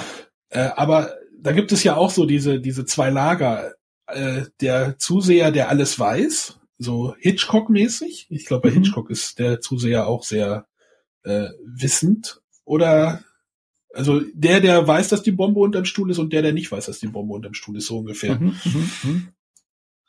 Also du bist dann eher der einer, der, der dann nicht wissen will von Anfang an, wer der Mörder ist. Genau. Also es gibt, also es gibt ja manche, die kann man bloß mit Spielleiter spielen. Der weiß es dann mhm. im Normalfall natürlich auch. Ähm, aber bei mir habe ich immer darauf geachtet, eben, dass derjenige auch selber mitspielen kann. Und im Prinzip weiß es halt bloß der, ähm, der Mörder selber, dass das ist. Und die anderen, ja, eben nicht. Ich wüsste auch gar nicht, wie man es umsetzen sollte, wenn noch jemand am Tisch sitzt, der es weiß. Also, da, da könnte er es im Prinzip gleich sagen dann. Schreibst du heute noch äh, Abenteuer, also Geschichten in der Sache? Also damals, Oder? damals war es natürlich leichter, weil ich da noch ähm, Student war und da einfach mal auch die Zeit hatte, mir, mir das zu nehmen. Und jetzt ist eher so eine Zeitfrage, weil wenn dann möchtest, dann muss man halt wirklich sich die Zeit dafür nehmen und es soll ja auch gut sein. Aber ich habe schon ein paar Sachen in der Schublade. Also immer wenn man so eine Idee hat, dann schreibe ich mir das auf und ähm, lege es irgendwo rein. Ähm, aber ich brauche da eine gewisse Muße für. Also ich muss dann wirklich auch in der Stimmung dafür sein und ich muss auch irgendwie mal wieder das Gefühl haben, ja, okay, also damals war es halt so, dass ich ganz viel Feedback bekommen habe, dass Leute zu mir gesagt haben, hey, schreib doch mal wieder was oder wir möchten eins haben für, ähm, für Silvester oder wir möchten eben für Halloween eins haben. Ähm, da hatte ich so eine Motivation dahinter, weil ich wusste, okay, die Leute wollen gern was. Ich habe jetzt schon die zehnte E-Mail bekommen, die gern sowas wollen. Und dadurch, dass es aber abgenommen hat, ist natürlich dann auch so ein bisschen der Druck weg. Also dass man sich dann denkt, okay, jetzt müsste ich wieder eigentlich was rausbringen oder so. Das, das, das habe ich jetzt, habe ich irgendwie nicht. Sondern müsste ich, wenn dann müsste ich selber es von mir intrinsisch heraus nochmal eine schreiben. Aber Lust hätte ich. Also ich meine, es wäre eigentlich ähm, mal wieder an der Zeit, einen, einen zu schreiben, weil es jetzt doch schon sehr lange her ist, wo ich den letzten geschrieben habe. Und Ideen habe ich auch. Also ähm, es gäbe schon Möglichkeiten. Ähm, ja, zu den Spieltests wollte ich noch was sagen, weil du vorhin gesagt hast, dass man kann es nicht so häufig spieltesten. Ähm, beim ersten Fall haben ganz viele ein Feedback geschrieben und das habe ich auch wirklich nochmal geändert dann. Also ich habe dann nochmal ähm, Kleinigkeiten angepasst oder irgendwie sowas. Ähm, und der zweite kam auch nicht so gut an wie der erste. Also da habe ich viel mehr Kritik eingesteckt jetzt, ähm, wie beim ersten, der eigentlich fast allen gefallen hat. Beim zweiten war es dann schon so, dass da viele, ähm, die nicht so gefallen hat. Und es liegt meiner Meinung nach auch daran, dass die, ähm, das habe ich eher für Fortgeschrittene geschrieben. Also da habe ich einfach davon, davon ausgegangen, okay, das sind jetzt welche, die haben schon mehr Erfahrung in Krimispielen. Und ähm, da habe ich vielleicht ein bisschen übertrieben.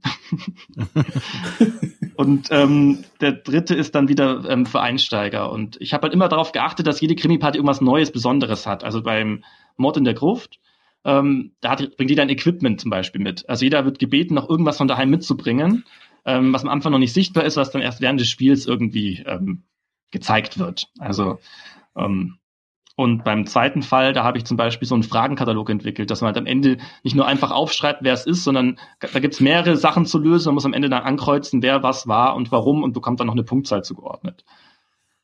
Ähm, hat nicht so gut funktioniert. ja, cool. Ja, genau. Mensch.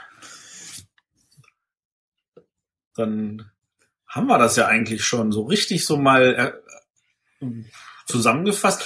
Äh, Aber natürlich die. Moment, ich habe ja. Noch, äh, wie siehst du denn so so wenn man jetzt sagt, äh, Krimi, Krimi-Spiele, würde sofort jeder kommt auf die Idee, ah, oh, es ist Cluedo.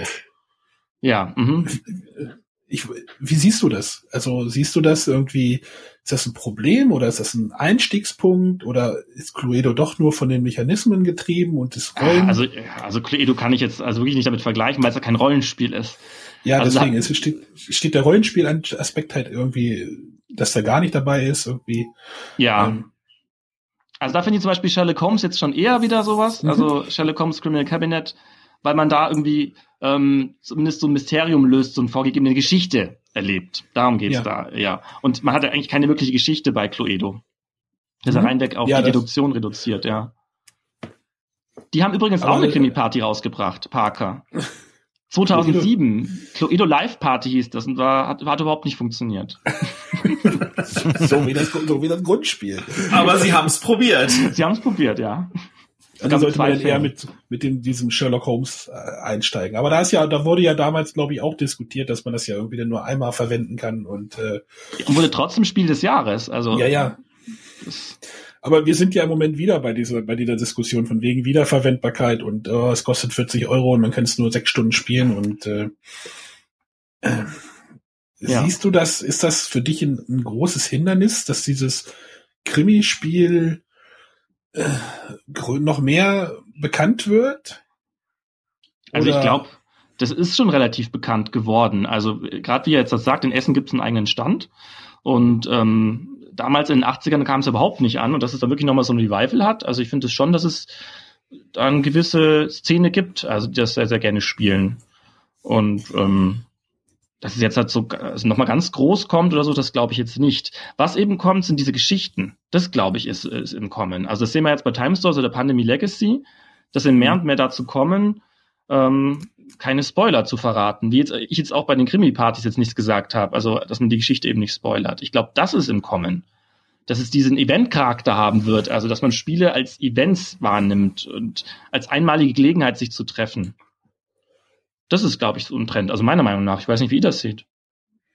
Ich glaube, dieses Geschichten erzählen wird mehr, gerade wieder durch, durch Time Stories oder auch durch Pandemie, dass so ein Spiel quasi eine Geschichte erlebt oder erzählt und äh, ja, auch im Endeffekt die, die Geschichte Spuren hinterlässt.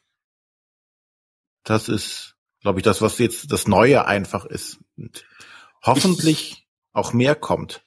Mhm. Dass man da mehr eintauchen kann in diese Spiele. Ja, ich, ich würde sogar sagen, dass das eigentlich, also das Entscheidende ist, dass durch Geschichte wird tatsächlich Erlebnis transportiert. Also das halt nicht nur an sich eine Geschichte ist, weil die meisten Brettspiele haben auch irgendwie eine Geschichte, aber die, die wird nicht wahrgenommen, sondern dass tatsächlich ein Erlebnis transportiert wird ähm, und dass das eigentlich im, im Kommen ist. Ja, und diese Verbundenheit dann zu diesem Spiel, zu dieser, was passiert jetzt tatsächlich, hat gerade jetzt bei den, den Leuten, die jetzt nicht so sehr am, am Thema immer hängen, die zieht das deutlich mehr mit rein und involviert sich stärker in die Geschichte. Sodass, wenn jetzt irgendwas passiert und so und so, oh mein Gott, äh, wie können wir das jetzt verhindern oder warum passiert das denn jetzt? Und hm. äh, das ist einfach dadurch viel stärker. Und das mhm. merkt man halt auch bei wenig Spielern, dass die auf einmal mehr mitfiebern können. Mhm. Also ich habe zum Thema ja mitfiebern. Also ich habe jetzt zum Beispiel bei Pandemie Legacy eine Mitspielerin, die hat gesagt, ich spiele nicht mehr mit. Die hey, kann diese Spannung nicht ertragen. Also der Druck war zu groß. Nee, jetzt, wirklich. Also das ist, sie hat gesagt, ich, ich möchte nicht mehr. Dann hat das Spiel ja eigentlich was richtig hat gemacht. Genau ne? richtig funktioniert. Ja, richtig. Aber es hätte wahrscheinlich das erreicht, was es also. Ja. Also ich habe was andersrum. Ich habe bei Time Stories eine Mitspielerin, die haben wir gezwungen mitzuspielen und die wollte gar nicht, nachdem sie gehört hat, es dauert über vier Stunden. ähm, aber wir hatten halt einen vierten Spieler gebraucht. Und, und dann, als das Baby ins Bett musste, hat sie aber gesagt, ihr dürft nicht weiterspielen ohne mich. Mussten ja. eine halbe Stunde warten dann. also genau andersrum. Also sie war dann so fasziniert davon, dass sie gar nicht aufhören wollte und wir mussten wirklich bis nachts hinein das Spiel durchspielen. Ja, ich glaube auch, die, die meisten sind dann sehr fasziniert von solchen Spielen. Auch wenn sie am Anfang, wenn man denen es erklärt und sie einen nur mit großen Augen angucken und sagen, hä? Ja, das ist, ist halt was, was komplett anderes wie ein Monopoly. Ja. Wo, was die meisten halt mit Brettspielen assoziieren. Oder ja, ja ich will jetzt, Krimi-Party packe ich jetzt mal in den Mantel des Gesellschaftsspiels. Sagen wir, nennen wir es lieber so, das ist dann, glaube ich, besser. Ähm, und, und das ist halt neu für die und das wirkt dann halt faszinierend. Und äh, für mich ist das auch faszinierend. Und René, hol, wir, wir müssen einfach mal, wenn wir in Nürnberg sind, packen wir mal dein, packst du dein Krimi total ein und dann machen wir mit deiner Tochter, machen wir ein Krimi total Abend. Was ähm, möchtest du nicht, wenn die müde ist? Kann man da auch so, also wenn du da jetzt schreibst, kannst du da auch irgendwie Kinder reinschreiben oder könntest du, siehst du da? Ja, ähm, das, ist das ist natürlich. Es ist schwierig, aber ich weiß, ist dass, natürlich schwierig. Ich weiß, dass es schon von Kindern gespielt wurde. Also ich habe mal Feedback bekommen von irgendeiner Mutter, die gesagt hat, es hat funktioniert. Also sie musste zwar sehr viel steuern und ähm, mhm. aber es funktioniert anscheinend. Also es waren irgendwie achtjährige Kinder. Okay. Mhm. Also die waren aber schon in der Lage, zu, dass, dass der Täter tatsächlich sich nicht verraten hat, gesagt, haha, übrigens, ich war's. Genau, also so. es hat anscheinend funktioniert. Also sie hat mir geschrieben als Feedback mal. Also, was ich jetzt im Vorfeld gedacht hätte, das geht nicht. Also, aber sie jetzt irgendwie hingekriegt. Spannend. Wow. Ja, haben wir denn noch Punkte oder hat ihr noch jemand Fragen an den Stefan? Ich, ich weiß nur, dass ich jetzt tatsächlich mal tatsächlich ein paar Leute zusammentrommeln müsste und endlich mal spielen müsste. Das würde mich freuen. Also wenn ihr euch ein bisschen dafür jetzt halt, ähm, heiß gemacht habt, das wäre jetzt für mich eigentlich das Schönste. Also heiß war ich schon vorher drauf. Ich habe ja auch schon ein paar im Regal stehen und meine Frau ist auch eigentlich heiß drauf. Wir müssten uns nur mal zusammenreißen und sagen, wir machen das mal. Ja. Ähm, wobei ich glaube, die größere Problematik ist halt wirklich, es müssen acht Leute sein und äh, ich glaube, so eine Sechserrunde wäre bei uns einfacher zusammenzukriegen. Mhm. Gibt es, es, gibt da, es gibt da so eine Story. Mord im Leuchtturm funktioniert auch. Nee. nee. Das funktioniert mit Ach, genau acht. Hast du nicht was mit sechs gesagt? Äh, egal. Ja, ich denke, dann machen wir jetzt das berühmte Schleifchen drum. Ja. Ich hoffe, äh, ihr konntet damit was anfangen. Ich denke, wir waren spannendes Gebiet, was wir so jetzt noch nicht gekannt haben, besprochen haben. Wie der Matthias schon sagte, auch ich habe Lust, jetzt das sofort auszupacken und zu spielen. Arbeit wird heute gestrichen, wir spielen Krimi. Ja, ich hoffe, die anderen, anderen sieben Leute können jetzt auch von der Arbeit sofort losstürmen. ähm, eine Kleinigkeit will ich noch dazu packen, und zwar bei Drive-Thru-RPG. Kennt vielleicht nicht jeder, das ist eine große Seite im Netz äh, für Rollenspielkram in Amerika. Also die verkaufen in erster Linie halt PDFs online. Ähm, aber auch deutsche Verlage verkaufen die PDF-Version von ihren Rollenspielbüchern, also auch Heidelberger und Pegasus, halt über Drive-Thru. Und die haben auch solche Krimi-Partys für genau zwei Personen. Mhm. Okay. Mhm. Also habe ich auch noch nicht gespielt, müsste man sich mal angucken. Das Problem an der Stelle ist, äh, natürlicher Partner wäre an der Stelle meine Frau. Meine Frau kann aber nur schlecht Englisch, von da aus gesehen haben wir uns da auch noch nicht rangetraut. Aber wer vielleicht sagt, dass er auch mal einen Einstieg haben möchte für zwei Personen, dass er vielleicht da nochmal bringt, auch da werde ich einfach mal äh, Links noch einfach in die Shownotes mitsetzen. Ansonsten natürlich wie immer der Aufruf an unsere Hörer, gebt uns Feedback. Habt ihr schon irgendwas gespielt? Könnt ihr irgendwas empfehlen? Sagt ihr von irgendwas sollte man die Finger lassen? Schreibt es in die Kommentare, wir würden uns total freuen. Genau. Oder Sie können auch eine E-Mail schreiben an. Äh, ich jetzt, ne? Info ja. Info. Einsatz verpasst, Mensch. Ja, ja ähm, dann haben wir unser Thema für in zwei Wochen steht sogar schon fest, sehe ich gerade. Ja. Wenn wir dafür wir Zeit finden.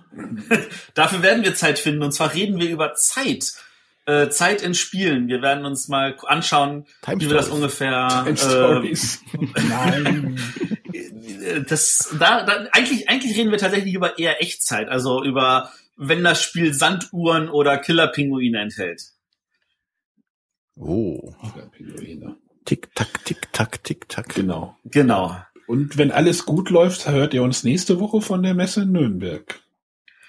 Genau, nächste Woche sind wir nicht pünktlich am Freitag mit unserer Sendung, sondern wir sind werden. Wir auch so nicht. sind wir so nicht immer, aber doch versucht. äh, sondern wir werden definitiv erst nach dem Freitag sein, weil wir erst am Samstag auf der Messe abends eine Aufnahme machen werden, die wir dann hoffentlich am Sonntag online gestellen können. Ja, soweit uns die Technikgötter gewogen sind, auch hoffentlich in einer guten und annehmbaren Qualität. Wir, wir versprechen nicht so viel wie letztes Mal. Technik ist schon mal da. Die Technik ist da, ob sie dann funktioniert und ob wir funktionieren, das werden wir sehen. Aber wir werden irgendwas online stellen. Genau. In und wir wissen auch schon das Thema in vier Wochen übrigens. Ja, das musst du jetzt ja noch nicht sagen. Es ist eine Top Ten Folge. Yay! Okay. okay. Dann hören wir uns nächste Woche von der Messe wieder. Alles klar. Tschüss. Bis dann. Tschüss. Tschüss. Ach, wir müssen uns eigentlich noch beim Stefan bedanken, oder? Eigentlich ja. Danke, Ja. Stefan. Nochmal vielen Dank, Stefan. Vielen Dank, Stefan. Genau. Es war cool, dass, dich als Gast dabei zu haben. Das freut mich. Besonders, weil du ein Thema nochmal abgedeckt hast, das wir gar nicht hatten. Sehr schön. Das finden wir toll. Sehr schön. Müssen wir jetzt nochmal Ähm, Tschüss sagen? Und jetzt sagen wir nochmal Tschüss. Tschüss. Tschüss. Tschüssing.